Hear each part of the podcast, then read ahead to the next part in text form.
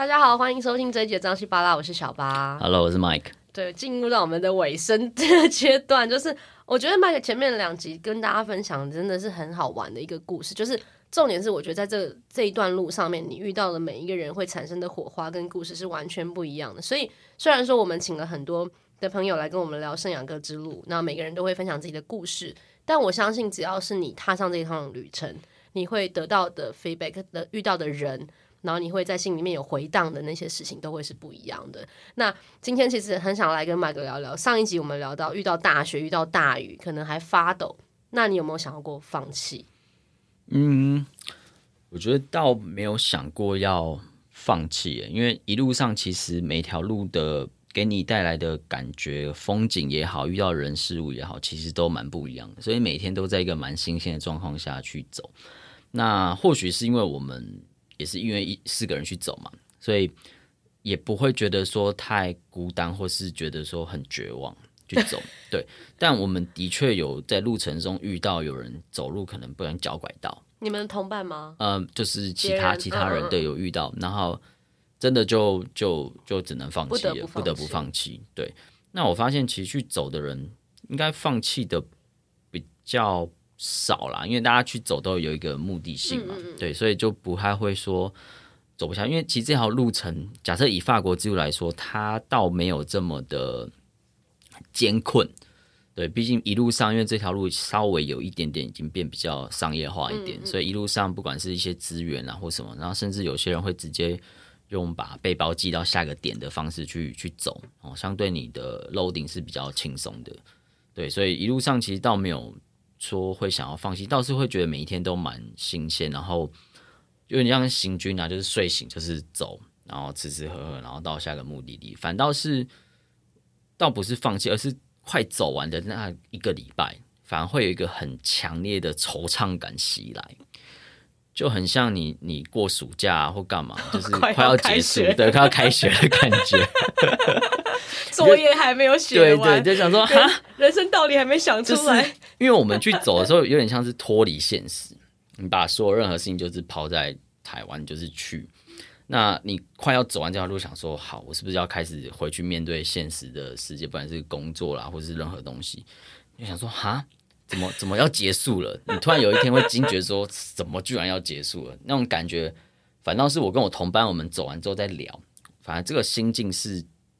影响大家最多的，就是大家快要走完之后，反而每个人变成我们最后几天，其实就没有那么像之前这样每天在那边唱歌啊、喝酒、开心聊天。反正每个人到最后，其实大家都稍微比较安静一点。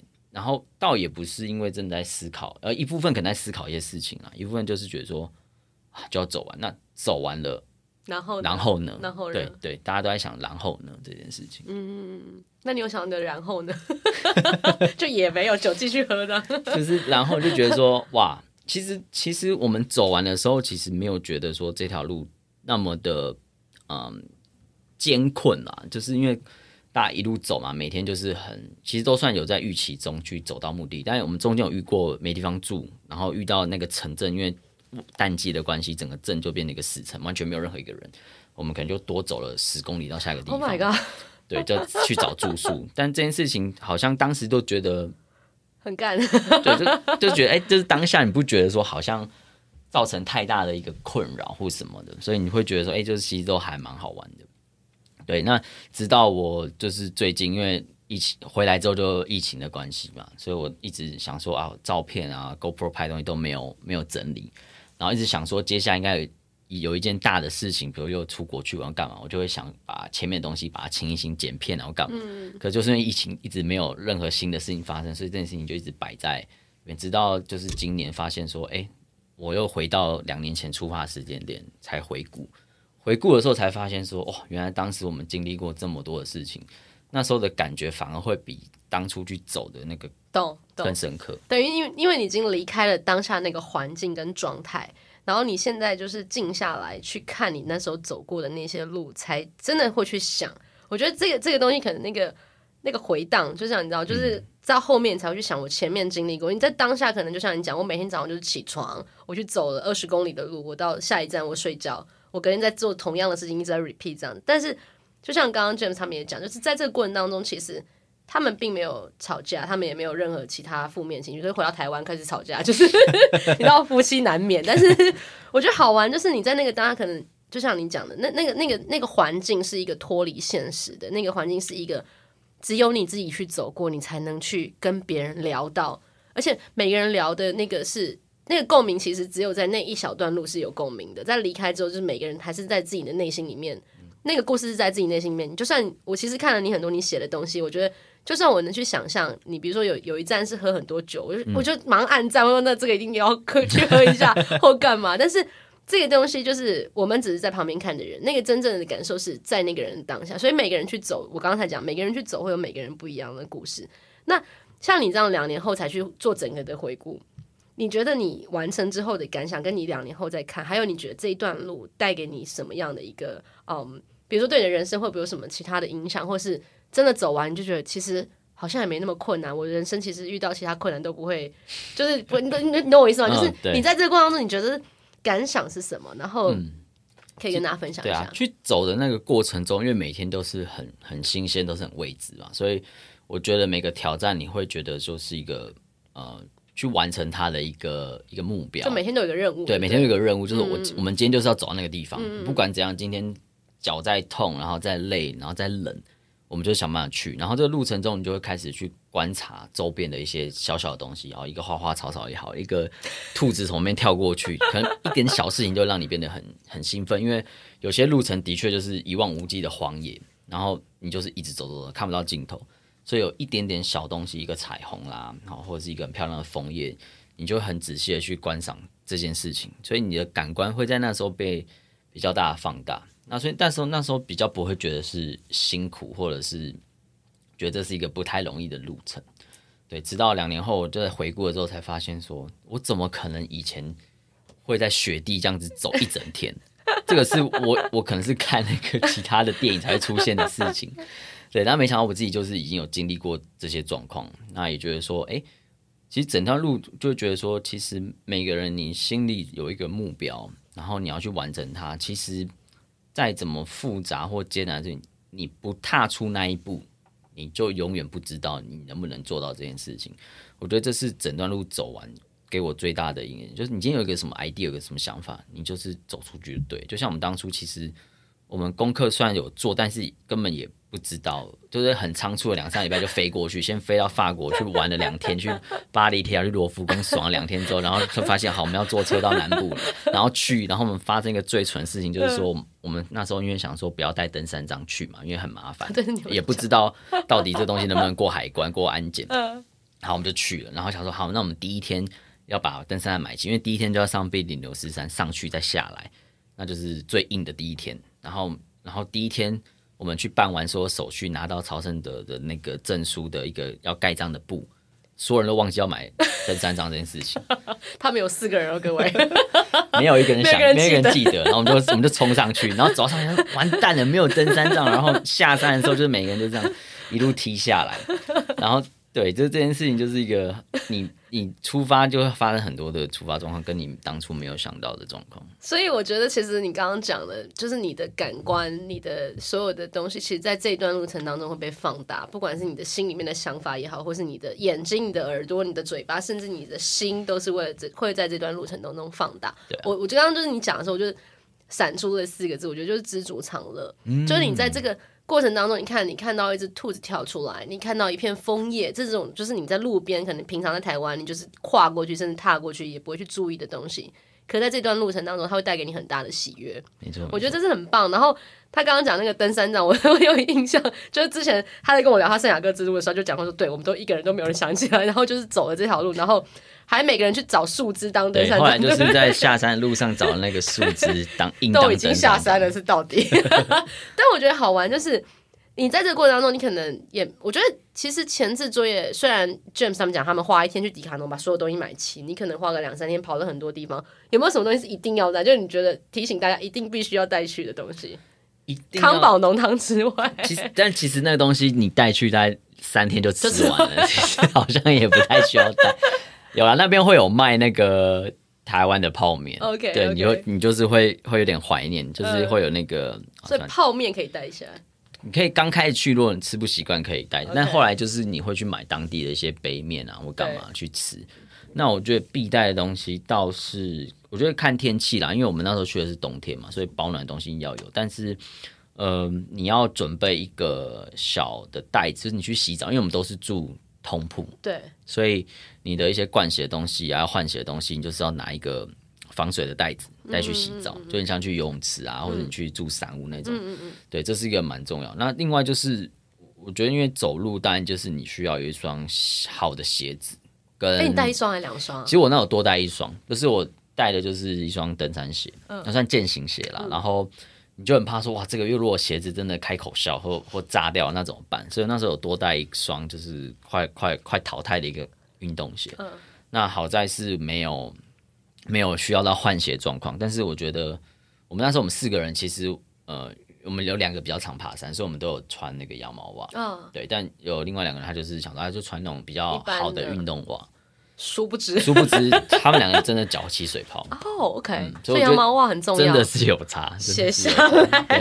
对，我们走了整趟路，就是脚也都没什么太大的、oh, 的问题，因为走路你就是负重嘛。因为我们其实每个背包包含大概都几公斤啊？大概十五到二十之间。嗯，然后尤其是因为冬天啦，所以你东西会带的特别多，包含。你一定会带睡袋哦，对，讲到睡袋，就是这件事情。你不是有遇到跳蚤？对对对对对对，这个东西很重要，是非常重要。就是说，因为我们去住的地方就是通铺嘛，那他们可能会一些盖毯啊、毛毯啊，那东西不可能每天洗嘛，连自己家的棉被都每天每每每天洗，搞不好三年都没洗。对，然后 就是床上会有那个跳蚤，就床虱，就是。然后那时候基本上你不管去睡任何地方，你还是会背一个小睡袋。你不管住在任何地方，就是窝在自己的睡袋，至少这东西是跟着你的，你比较不会呃因为不干净或干嘛过敏什么的。对，那我有一天就是真的太冷了，就是在那个上山的地方，然后睡袋真，因为我们那个睡袋也不是买很呃很靠低温的，就是这样十几度，所以其实很冷。那时候我刚好我的床旁边有那个一叠的毛毯，我就顺手抓一台来盖，殊不知我整个人被跳蚤咬到爆。然后你，然后我们又又走路又会喝酒嘛，一喝酒就整个人就压起来，就是整个手就是全部急性酒疹，对，就像酒疹，就很像荨麻疹，啊对，就很像荨麻疹，就整只手。所以到底是喝酒还是跳蚤？我也是不知道。是跳蚤，跳蚤。喝酒是不至于，所以就是呃。卫生环境就是大家自己也要去克服，对不对？因为因为其实很多人像我们自己有爬山的，我们到山上都知道，你可能三天没办法洗澡，所以如果你真的出发前，或许可以先去试试看，你有没有办法三天不洗澡。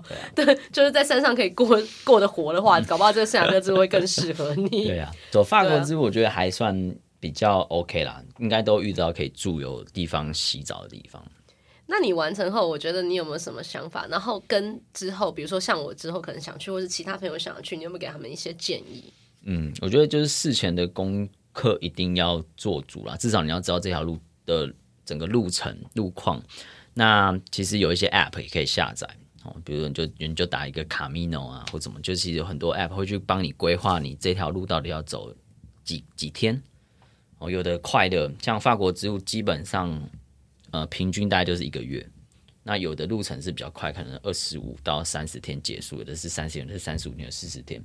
那也根据你可以请假的状况去安排 你要走的路程。对，那另外就是我们当时其实有个比较大的嗯状况，就是住宿啦。因为如果你挑的日子是旺季，你一定要去先预定。但是这个有个风险，就是你要确保你每天走得到这个地方。那我们那时候就抓每天大概就是走二十五到三十平均，哇，那也蛮硬的哎，一天走。有些我们遇过两三天是要走到四十，那年轻人吧，我觉得要年轻人才有办法哎。走到最后就是有点厌世，重点是还要就是没地方上厕所的时候。啊，对啊，路路上是遇到，然后很想需要。哦，对，再来就是要练习，不是练习，就是要，尤其是女生啦，就是要在路程中要放弃。有厕所才能上厕所。我刚刚讲尊严，就你一把雨伞就要有办法变成一个厕所。那你们同伴有个女生，她 OK 吗？一开始她的确也会觉得有点尊严比较重要，嗯，但后来真的没办法，因为我们曾经遇过有一段路是十七公里，没有任何一个城，你就是在一个荒野一路走。那这个东西一定大家一路走一边喝水，不可能不想上厕所，对，嗯，就是得。那你们有帮他 cover 吗？就是。就是也不理他，让他自己去旁边解决。对啊，就是他后来就是练就一身功夫了，就是很迅速的自己会发现一个地方，然后就去。所以带把伞也很重要。对对对对，或是穿一件宽的雨衣。对，对对，可以上厕所的地方。对，上厕所也是一个蛮蛮需要去处理的事情。OK，所以其实真的很多事情在这个过程当中，是你必须抛弃你平常日常生活习惯的事情。对，对，没错。你你必须要去把自己真的是有点像归零的感觉，你是重新去适应一个环境，跟重新去呃面对自己。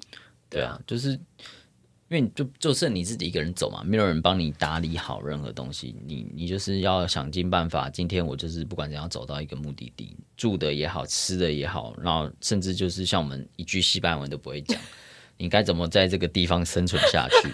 对，然后 加上。遇到不同的人啊，你你会去跟他们聊天啊，去去跟他们理解他们为什么来走，然后大家彼此分享。我觉得这是这段路上最有趣跟值得回忆的地方啊，倒不是讲说啊我们走了多久，走了多远，因为回想起来，你说这这一个月真的很辛苦很累嘛，我倒觉得也还好。对，其实不会觉得说啊，我们真的就走八百公里，八百公里可能只是个数字，但这个过程中你看到的风景，遇到的人。我觉得这都是你比较一辈子的回忆。我觉得这个 ending 做的太好，我实在不用再多说什么。对，因为我觉得真的是，我记得我之前跟麦克聊，他在走圣雅各之路，其实我觉得他的那时候的感想没有他现在这么多。他现在可能是经过他前一段时间的日更之后，他有在沉淀过，他有把一些想法再聚起来，就是他真的得到了什么。我觉得这个得到其实。不是你预期你要得到什么去得到，而是在这过程当中，你慢慢去累积出来的一些故事也好，然后你的一些感想也好，那是可能那是你一辈子的宝藏，你知道吗？那是你一辈子在心里面，就是只有你自己，可能深夜喝 杯 whisky 的时候可以拿出来。哦，我走过这条路，我曾经在这边遇到什么样的人，然后他们的故事给了我什么样的启发。我觉得这是最珍贵的。那当然，你路程中你看到的一些所有的风景，那都是你的收集。那可能是一张照片，可能是你的呃你的就是硬碟里面的一些 mega 数而已。嗯。但是这些感动你当下的那个东西才是真正的。对，我觉得很棒，而且。两年了，你看他还可以这么历历在目。虽然他做了很多小抄在我前面，然后他们有一个住宿的点也是我觉得很棒，是在一个教堂的旁边。嗯嗯嗯，这可能也是他们当初没有想到，或者他们可能已经定好，我不晓得。但是我觉得很多的呃惊喜，那是你没有预想到，那才是叫惊喜嘛。就是你没有。对啊，我觉得就是出去一个旅程，就是有些人就是很爱，一定会做足很多的功课。对。然后或者是就是有点啊，反正订机票订了去了再说。对。对，那就是计划永远赶不上变化嘛。我觉得这段路程就是会让你去接受你很多没办法预知的事情。我觉得这就是会让不管是你是一种计划通，或者是你不规划，你都会在这个过程中发现说，哦，这么长一段时间，这个旅程会带给你一些改变。对，我觉得这才是很难得，因为像刚刚 James，就是上一上一个来宾，上一组来宾 James 跟他老婆也讲，就真的是计划赶不上变化。然后不管你。做了再足的功课也好，或者怎么样，你永远不知道明天天气是好或坏，你永远不知道明天会下大雨或是下大雪，或是你的可能雪已经堆到你的小腿肚，或是你明天可能鞋子不小心就走一走爆掉了，就是你永远有所有东西都没办法预期的状况，那是你真的没办法掌握，那是老天给你的功课，你就必须去克服它，然后再到下一站，再走完整条路。我觉得这也是为什么吸引我很想要去走这段路的很主要的一个原因，因为我是一个可能我会先规划好，或是我可能先找好住宿地点，要不然我就会焦虑的那种人。但是我相信，或许等我真的去走这段这一段路的时候，我什么都没办法规划的时候，我才会真的放下。这对我来讲，或许是一个另外一个功课。今天非常感谢 Mike，我们真的聊了三集，很开心。然后，嗯，最后有没有什么要跟大家说的？就是。出门的时候就是你的 Camino，就是你的这条路，所以其实每一段路程都是，不管你今天的目的是什么，我觉得就是你要踏出去这一步。那然后就会说，去去走这条就是圣雅各之路的人，很多像他们欧洲人就说，其实出门就已经开始在走这条路。所以其实也就是踏出去，感受到你每一天当下的路程跟心境。我觉得那是一个非常非常难得的宝藏，在你的所有的回忆当中。好棒！我真的希望我明年可以顺利出发，打个五六剂疫苗再出门。对啊，因为我真的觉得这个是一个非常值得去走的事情。那刚刚我们上一季也有讲，上上一组来宾讲到，就可你可以走五天，你可以走十天，你可以走十五天，它不是一个数字，对，它是你在这个走的过程当中，你获得什么，那才是最重要的。嗯、对啊，希望大家都可以踏上这个圣牙哥之路。我们下周见喽，拜拜，拜拜。